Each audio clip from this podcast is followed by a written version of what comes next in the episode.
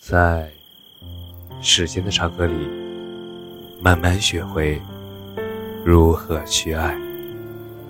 大家晚上好，我是深夜治愈师做事每晚一文伴你入眠。努力是一种习惯。前段时间在某乎上看到这样一个问题。就是给你两百万，你愿意从九八五或者二幺幺退学吗？你愿意吗？记得看到这样一段话：以前我觉得学习成绩并不重要，北大、清华、复旦、交大。只能够代表学生时代的成就。可是后来我发现，努力是一种习惯，它会贯彻终生。寒窗苦读数十载，这里指的是寒窗苦读是自愿学习，并且愿意为了自己的远大前程。真实的奋斗的，一定意义上，并不等同于虎爸虎妈式的教育。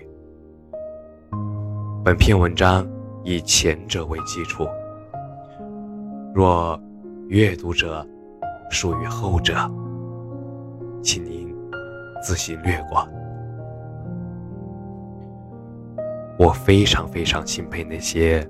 寒窗苦读的学子，因为很抱歉，其实我就不太爱读书，并且当初也是想尽了一切办法逃避学习，但是就是有那么几个瞬间，你就后悔了，比如在公司名校毕业生工资普遍比我们。高两千的时候，在每一次年会上，那些优秀的学生侃侃而谈的时候，在业务上，他们能和外国友人无障碍交流的时候，当我陪朋友进入图书馆，看到西装革履的上班族拎着公文包去图书馆读书的时候。我只能后悔，却无法嫉妒，因为你知道自己是现在这种生活的造成者。走上社会，你会发现最可怕的其实是清醒着的懒惰，这是一种习惯，也是一种病。是从小到大成长过程中不断的积累。相反啊，努力也会成为一种习惯。你会情不自禁的自我学习，你会去图书馆，你会去看音乐会，你会按时调整自己的作息，就连打游戏，你都会适当。所以，今天这个问题，我看了很多网友的回答，真的是很多都是口是心非。努力这种习惯，它是会伴随着你终生的。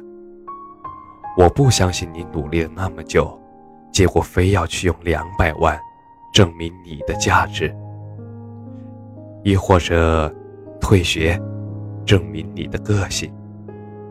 这不是你的风格，更不是你的诉求。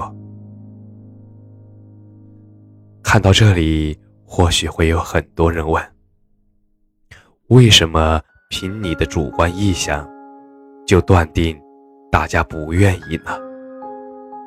那么，请看接下来的几个例子。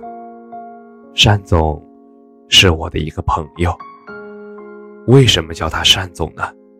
因为他做事总是雷厉风行，非常果断。他专科出身，自命不凡，在大学里帮老师负责党务工作，每天做好学生工作之余，还要自己学习。在毕业前，很荣幸的成为了一名合格的党员。但是他的脚步还是没有停止，他的真诚是星辰大海。而后。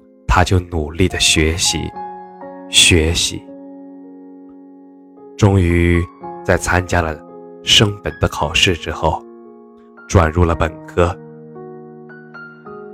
或许你会说，那专科不也还是第一学历吗？非常抱歉，专升本的话，它在一定程度上可以说重要程度和高考一样，即使。这样堂堂正正的拿到一个本科学位，我本以为他会停下来一段时间，结果并没有。紧接着，他就是考研。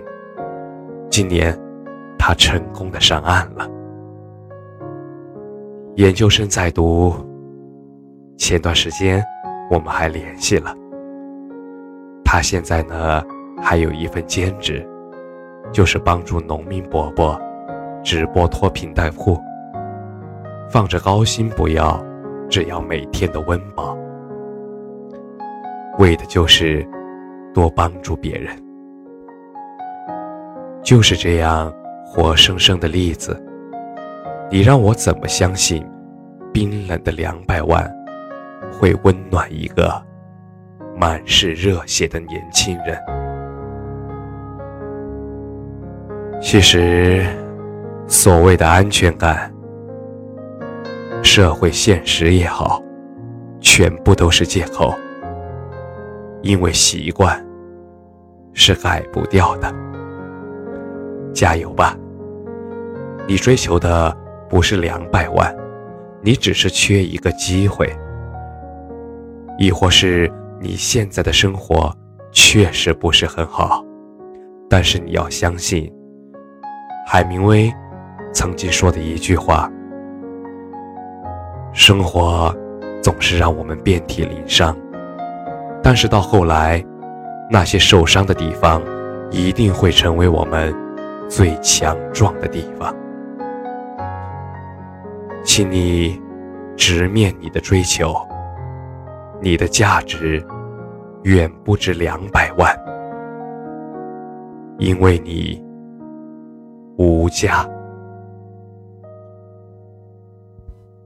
感谢你的收听，晚安。